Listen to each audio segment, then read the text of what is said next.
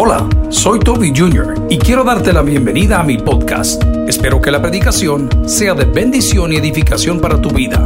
Comparte esta información con otros. Espero que disfrutes lo que Dios tiene para ti el día de hoy. Que Dios te bendiga. Todo tiene un punto de partida. Y cuando uno se pierde en la vida, debe de volver al punto donde comenzó. Lección número uno. Cuando uno se pierde en la vida, debe de volver a dónde? Al punto donde comenzó. Eso lo aprendimos a través de los años. Por ejemplo, cuando en el matrimonio ya no hay química, cuando en el noviazgo no hay química, cuando en la carrera universitaria ya no hay química, usted debe de volver al punto donde todo comenzó y hacerse las mismas preguntas e interrogantes que tenía en ese momento. ¿Por qué voy a estudiar esta carrera? ¿Por qué quiero casarme con esta persona? ¿Por qué quiero comprar este auto que estoy detestando? Porque no me salió como yo quería. Todo lo que hay que hacer es volver al punto de partida. Evangelio de Marcos, capítulo 1, versículos del 1 en adelante. Encienda su Biblia o acompáñeme en la pantalla. Y dice la palabra principio del Evangelio de Jesucristo que dice, Hijo de Dios. Oremos al Señor. Si me regala monitores, me bendice. Padre, gracias por esta hora. Gracias por los amigos que se toman un tiempo para venir a tu casa y juntos aprender de tu palabra. Confieso mis pecados, Señor, me aparto para alcanzar misericordia y así poder alimentar a tus ovejas. En Cristo Jesús lo pedimos todo intercediendo por los que están enfermos y faltos de trabajo. Y la iglesia dice, amén. Pueden sentarse amigos y hermanos. Nadie puede conocer a Dios si no conoce a Jesucristo. Dígalo conmigo, nadie puede conocer a Dios si no conoce a Jesucristo. Esto tiene muchas implicaciones. La primera, yo no puedo conocer a Dios a través de la iglesia. Yo no puedo conocer a Dios a través de los hermanos. Yo no puedo conocer a Dios a través de las obras, porque la única manera como yo puedo conocer a Dios es a través de nuestro Señor Jesucristo. Entonces el punto de partida de la vida cristiana no puede ser la iglesia. El punto de salida de una persona que se molestó con el pastor o con alguien de la congregación no puede ser la iglesia porque nosotros alcanzaremos el conocimiento exclusivamente de Dios a través de su Hijo Jesucristo. El Evangelio de Marcos, como muchos otros, registran versículos maravillosos. Y esos versículos dicen, este es mi Hijo amado en quien tengo complacencia. En pocas palabras, donde yo me reflejo todo. Yo tengo tres hijos. Pero de los tres hijos que tengo, hay uno que se parece más al papá, otro a la mamá y otro estamos dudando de dónde salió. Pero a mí, todos se parecen a alguien. ¿A quién te pareces tú? ¿Te pareces a Cristo? Porque nos llamamos cristianos. Y muchas veces dice, este como que no fuera cristiano. ¿Y cómo son los cristianos? Los cristianos somos como Cristo. Y Cristo es el Hijo amado en el cual Dios tiene complacencia. Lo que estoy tratando de probar el día de hoy, que nuestra vida va a cambiar si hoy volvemos al punto de partida, al Evangelio de Jesucristo, el Hijo de Dios. Si volvemos a ese evangelio, lo que hoy es un dolor, mañana será un testimonio. Alguien dice amén esa palabra. Lo que hoy estás llamando una prueba, mañana lo vas a llamar una bendición. Porque Dios se glorifica en todas las cosas, pero cuando yo abandono el evangelio de Jesucristo, el Hijo de Dios, o sea, la buena nueva, evangelio, evangelión, la noticia, cuando yo abandono esa noticia, las cosas se distorsionan. Por ejemplo, si su pareja no le cocina, alguien le dirá, ah, ella no te cocina porque no te ama. Si su pareja no le recoge en el trabajo con su vehículo o tal vez en el transporte público, te dirá alguien, ah, él no va por ti porque no le interesas. Y comienzan a distorsionar algo que se llama amor. El amor de Dios lo hemos distorsionado los hombres enseñando un evangelio que no es el evangelio de Jesucristo, el Hijo de Dios. Es una noticia, pero no es el evangelio de Cristo. Vamos con un ejemplo. El primer ejemplo es el evangelio de la prosperidad. Nos han querido hacer creer a través de los años los grandes gurús de la prosperidad, que por cierto, solo ellos prosperan, solo ellos viajan en jet privado, solo ellos tienen carros de marcas bien caras, solo ellos se ponen ropa muy bonita, solo ellos almuerzan, desayunan y cenan en buenos hoteles y grandes restaurantes, mientras los cristianos les sostenemos sus estilos de vida. Nos han enseñado ellos que ser cristiano es ser bendecido.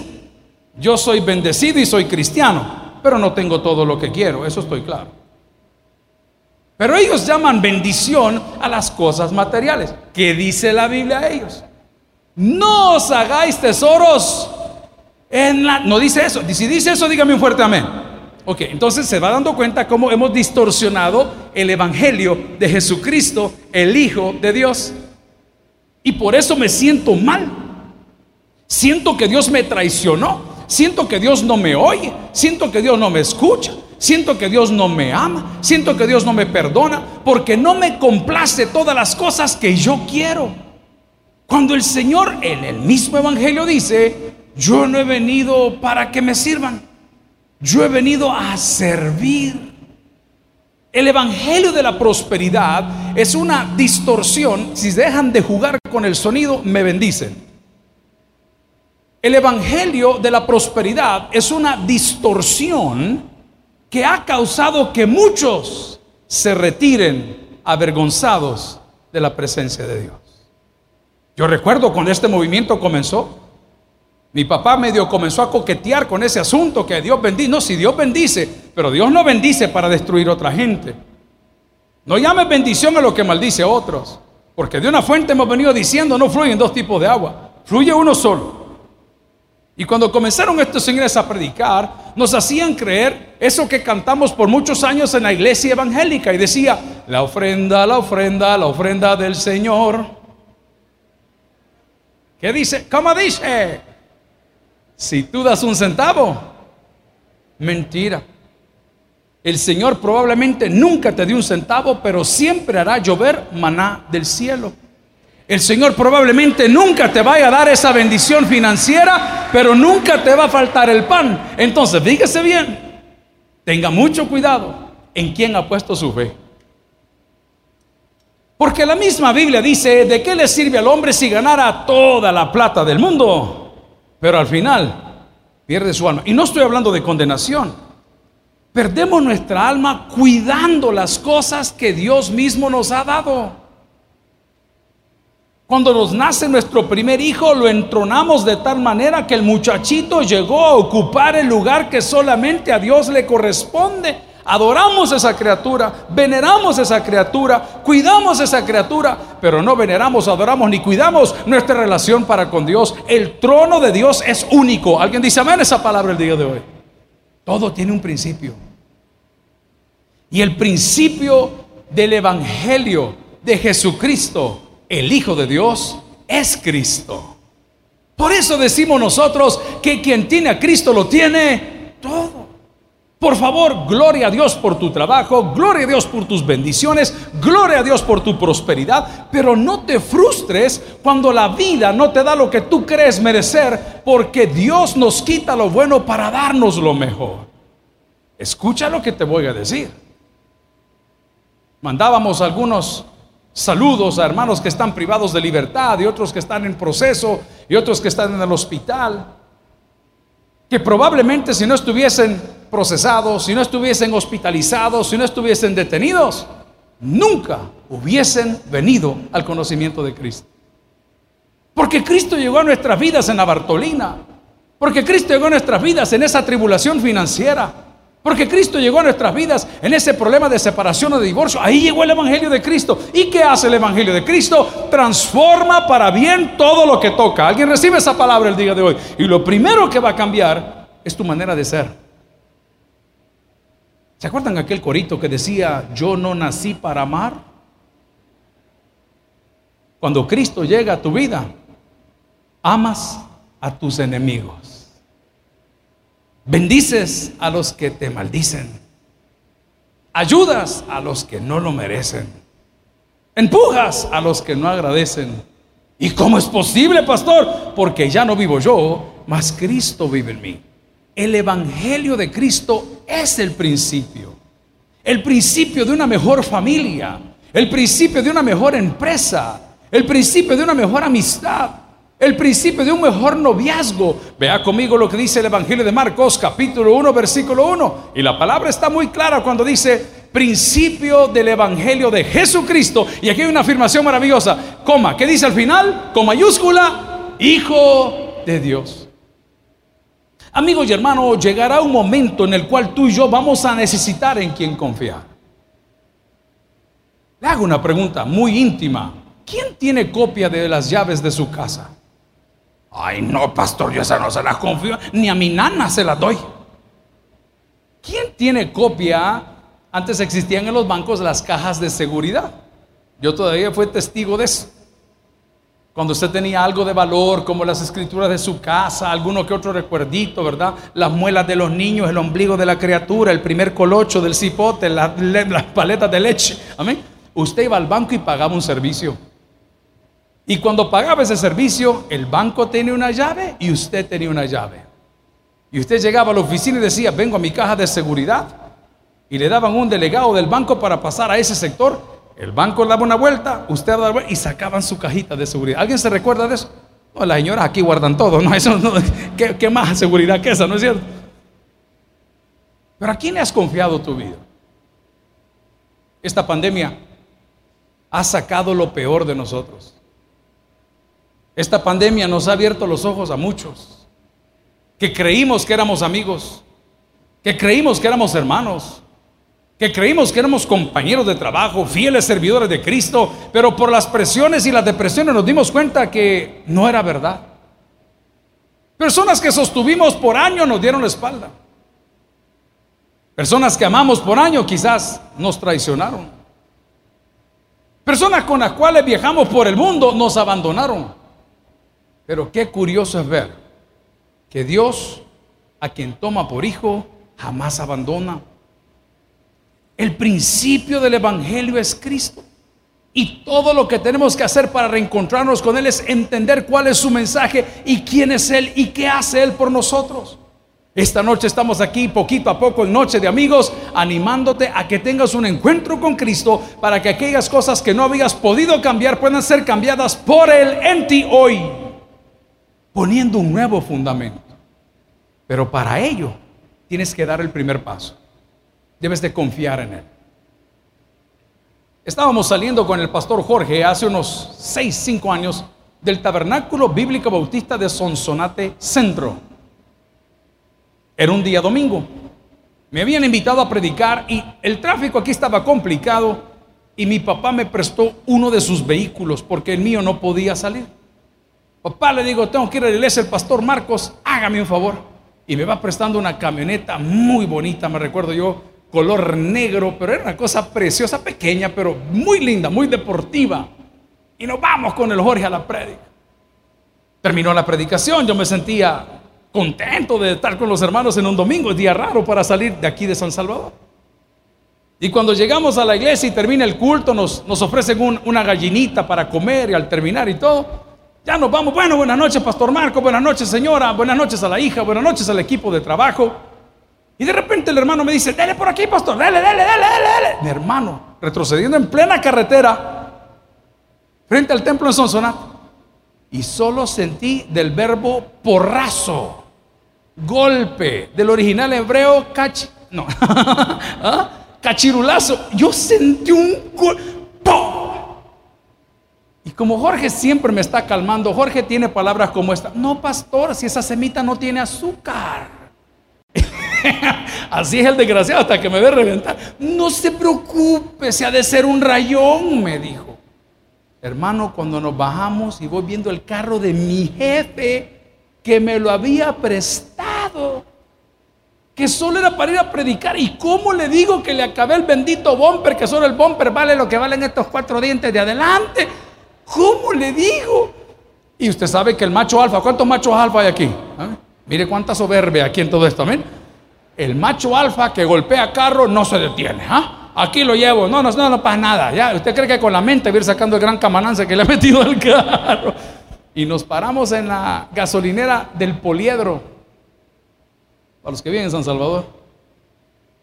Jorge no quiere algo de tomar, le decía yo, ¿verdad? No, pastor Bobby, no vaya a comprar algo de tomar para que no que se bajaba mi amigo, yo pudiese ver cómo estaba el carro. Hermano, cuando voy viendo el carro.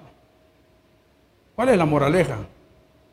Maldito aquel que confía en los de tráfico de Sonsonate en el tabernáculo, no les hagan caso, viejo, no estaban.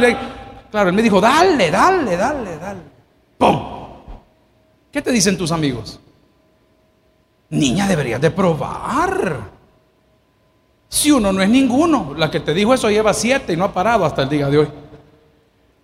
¿Qué te dicen tus amigos? No, hombre, ya va vos, hombre.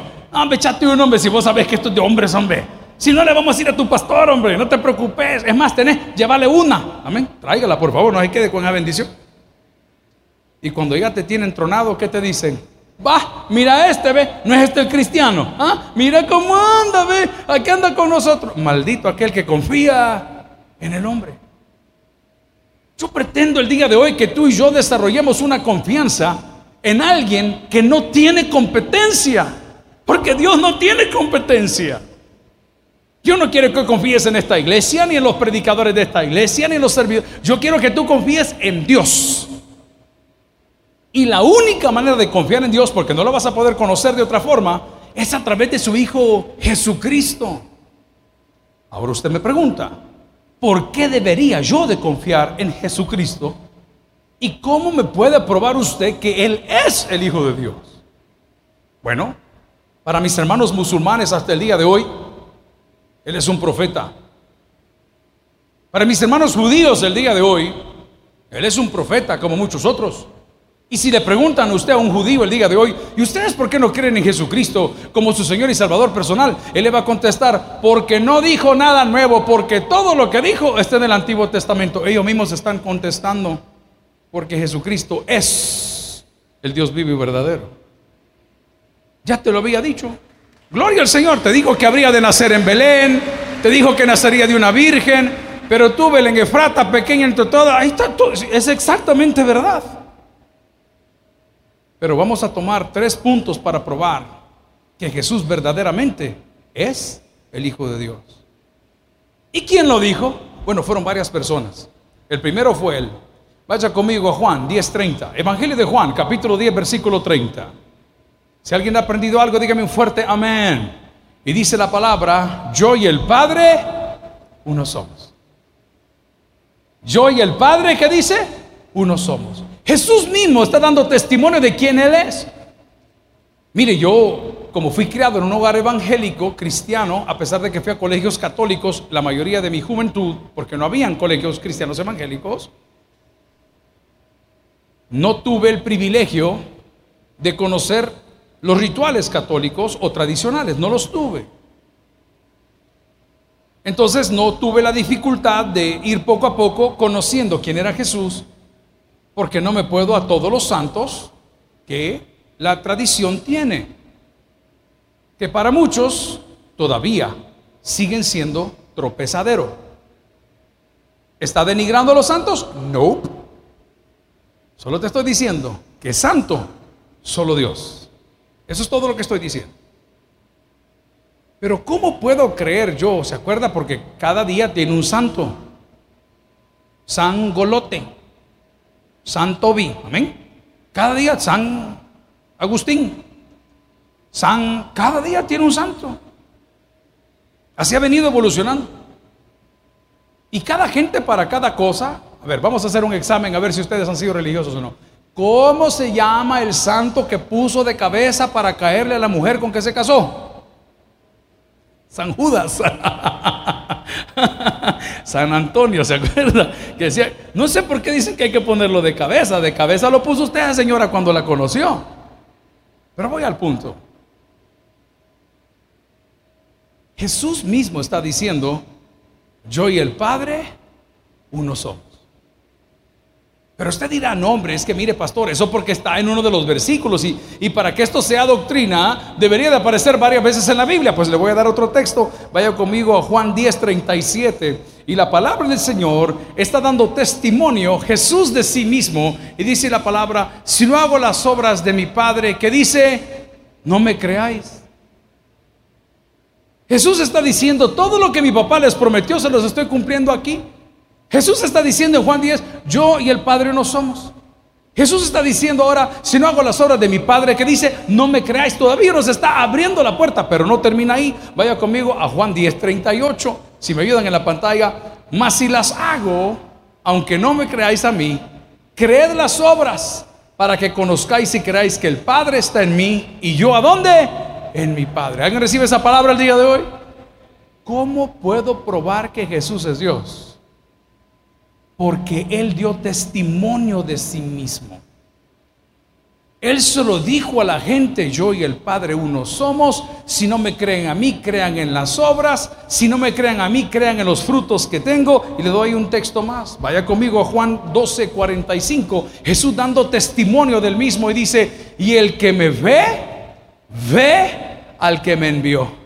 Y el que me ve, ve al que me envió. Jesús mismo está diciendo, señores, este es el principio del Evangelio del Señor Jesucristo, Hijo de Dios. No hay otra mejor noticia, no hay otro evangelio. Un ejemplo que di fue el evangelio de la prosperidad. No es el evangelio de Cristo. El evangelio de Cristo no consiste ni en comida ni en bebida. El evangelio de Cristo lo definimos como que Él vino a buscar y a salvar lo que se había perdido. Probablemente tú estás decepcionado de ese evangelio que oíste que no te funcionó. Una señora de esta iglesia ya está bastante grande en edad en aquel entonces era joven, que cayó en esa trampa de el ciento por uno. Y te lo digo porque aunque somos amigos, no compartimos esos pensamientos doctrinales con estos hermanos y pastores cristianos. Aquellos que tienen memoria histórica recordarán que en nuestra iglesia han pasado diversos pastores, diversos predicadores, y no me dejan mentir que en algún momento, lo que les mencioné hace 20 minutos atrás, que nuestro pastor estaba muy animado con este asunto, trajo un predicador que al terminar de exponer estas ideas que no son bíblicas en esta iglesia, en este púlpito, cuando terminó dijo, saquen por favor los canastos y vamos a pasar los canastos por todas las sillas para que la gente pueda poner en el canasto la plata. Y la gente se quitaba los relojes. ¿Cuántos se acuerdan de eso? Levánteme la mano. ¿Cuánto les bajaron a ustedes? Devuelvan lo robado, hermano. Terrible. Terrible. ¿Saben qué sucedió? La señora entró en esa espiral. Y no la critico, porque el que no conoce puede caer. Igual que los timadores en Nueva York, que te mueven las cositas y te van poniendo y te ponen el truco y, te va, y de repente ya te bajaron. Y cuando se dio cuenta que lo que había hecho de ofrendar voluntariamente el ciento por uno para ser multiplicado, que Dios lo puede hacer, no lo dudo. Que Dios pueda regalárselo, no lo dudo. Él es Dios y puede hacer lo que Él quiere. Quiero que me diga amén a eso, porque quiero dejarlo claro. Él puede hacerlo, pero no tiene una obligación con usted. Vea la vergüenza para mí. Veintitantos años más tarde. Aquí está mi equipo de trabajo que no me deja mentir. Recibí una llamada de una persona y dice, pastor, hace tantos años vino un predicador a la iglesia y nos dijo que si nosotros sembramos de esa manera al ciento por uno, Dios nos daría no sé qué cosas. Ese día, pastor, yo doné un terreno a la institución, creyendo en lo que ese hombre decía. Desde el día que yo doné el terreno, no solamente lo di para hacer una obra, para hacer una iglesia, para hacer un campo blanco, para hacer lo que ustedes quisieran con él, pero desde ese día ninguno de mis hermanos y ninguno de mi familia me volvió a dirigir la palabra. Inmediatamente le hablamos a la apoderada de la iglesia junto con el misionero y le digo, ábrele la LIC, averígame dónde está ese terreno, vayan al registro, vean cómo está la situación y a petición de la señora, devuélvanselo. Son acciones que como pastor me ha tocado vivir que nunca creía hacerlas. Pero más tardamos nosotros en honrar a esa persona, en, devolverle su futuro, en, en, que Él arreglase su cuenta con su familia, en que Dios nos bendijese con un lugar donde realmente se pudiese poner una obra. Amigo, Dios bendice, pero Él no vino a bendecir a nadie. Él vino a buscar y a salvar lo que se había perdido. Por eso nosotros decimos que aunque no tengas nada, quien tiene a Cristo, lo tiene todo. Jesús mismo está diciendo, no te pierdas del Evangelio, no te decepciones. Él mismo nos ha dicho en el Evangelio de Juan, yo y el Padre no somos. Él mismo nos ha dicho, si no hago las obras de mi Padre, que eran en mis obras. Él mismo nos ha dicho, el que me ve, ve al que me envió. Hago una pregunta. ¿Cuántos fueron a la escuela cuando eran chiquitos acá? ¿Cuántos se recuerdan de aquel juego que le decían, ¿querés jugar la carrera del mico y el mono? eh, decían, ¿ah? ¿Y cuántos se recuerdan de ustedes que le decían, hey, mono, vení, vení, vení? Ajá, ¿querés ver a Dios? ¿Querés ver a Dios? La séptima vértebra del noveno décimo, está quebrado el mono. ¿Usted quiere ver a Dios? Tiene que ver a Cristo. ¿Usted quiere ver a Cristo? Ve a su hermano. Porque fuimos hechos a su imagen y semejanza. Pero eso no basta. Eso solo sería un argumento. Jesús hablando del mismo. ¿Quién más habló de Jesús como hijo de Dios? Vaya conmigo en la Biblia, si me acompaña, por favor, a Mateo 10, 16. Los que le siguieron también dijeron, hey, verdaderamente, yo puedo confiar en Él porque este es el Hijo de Dios. Y dice la palabra, he aquí yo os envío como ovejas en medio de lobos. Sed pues prudentes como serpientes y sencillos como que dice, como palomas. La actitud que nosotros vemos de los discípulos de Jesús ante las cosas que Él está diciendo en cada texto, en cada testimonio, le leo otro en Romanos 1.4 y dice que fue declarado Hijo de Dios con poder según el Espíritu de Santidad por la resurrección de entre los muertos. No solo lo dijo Él, los que llegaron a la tumba dijeron, mm, verdaderamente, este es el Hijo de Dios. Pero no termina ahí. La palabra del Señor también en Colosenses capítulo 2, 9, hablando de las palabras de sus discípulos o seguidores, dice, porque en Él habita la plenitud o corporalmente toda la plenitud de la deidad. La gente dice, este es el Hijo de Dios.